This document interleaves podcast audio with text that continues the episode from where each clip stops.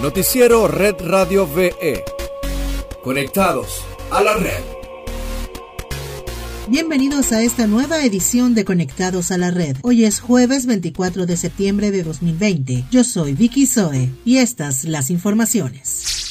Venezuela registra 967 nuevos casos por COVID-19, 921 comunitarios y 46 importados. Hasta la fecha se contabilizan 70.406 en total, de los cuales 10.080 están activos, 59.745 se han recuperado y 581 personas han fallecido.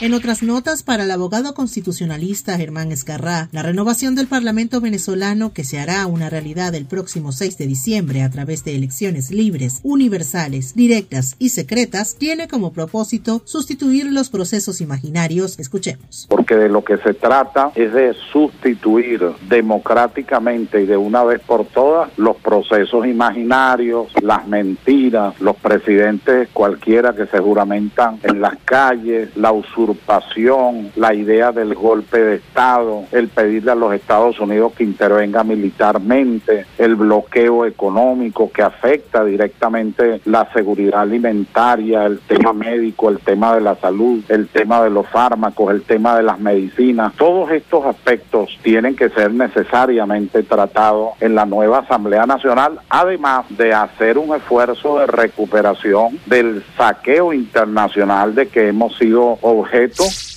en Red Global tenemos que Europa está descubriendo amargamente que todo lo que hicieron para controlar la pandemia está resultando en vano. Esta semana el viejo continente superó el umbral de los 5 millones de contagios, un hito al que llegan cuando el coronavirus experimenta un segundo aire. Las autoridades sanitarias europeas ya han dado la voz de alerta y advierten que si los países no actúan de manera adecuada e inmediata, pudiera ser la última oportunidad para evitar una repetición de la última primavera. Así lo dijo la comisaria de salud Estela Kiriakides. Adicionalmente, la funcionaria dijo, estamos en un momento decisivo y todos tienen que actuar y utilizar las herramientas que tenemos. Esto significa que todos los Estados miembros deberían estar preparados para desplegar medidas de control inmediatamente. España, Francia y Reino Unido son tres de los países de Europa más abrumados por este rebrote de la enfermedad que otros voceros llaman también como segunda ola.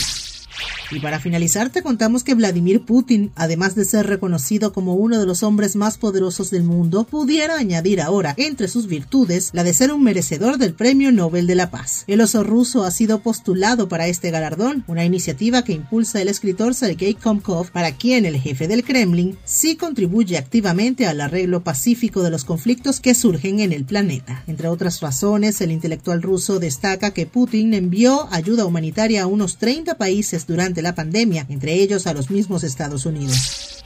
Esto es todo por hoy. Para más información visita redradiove.com y síguenos arroba redradiove en todas nuestras redes sociales. Hasta mañana. Noticiero Red Radio VE. Conectados a la red.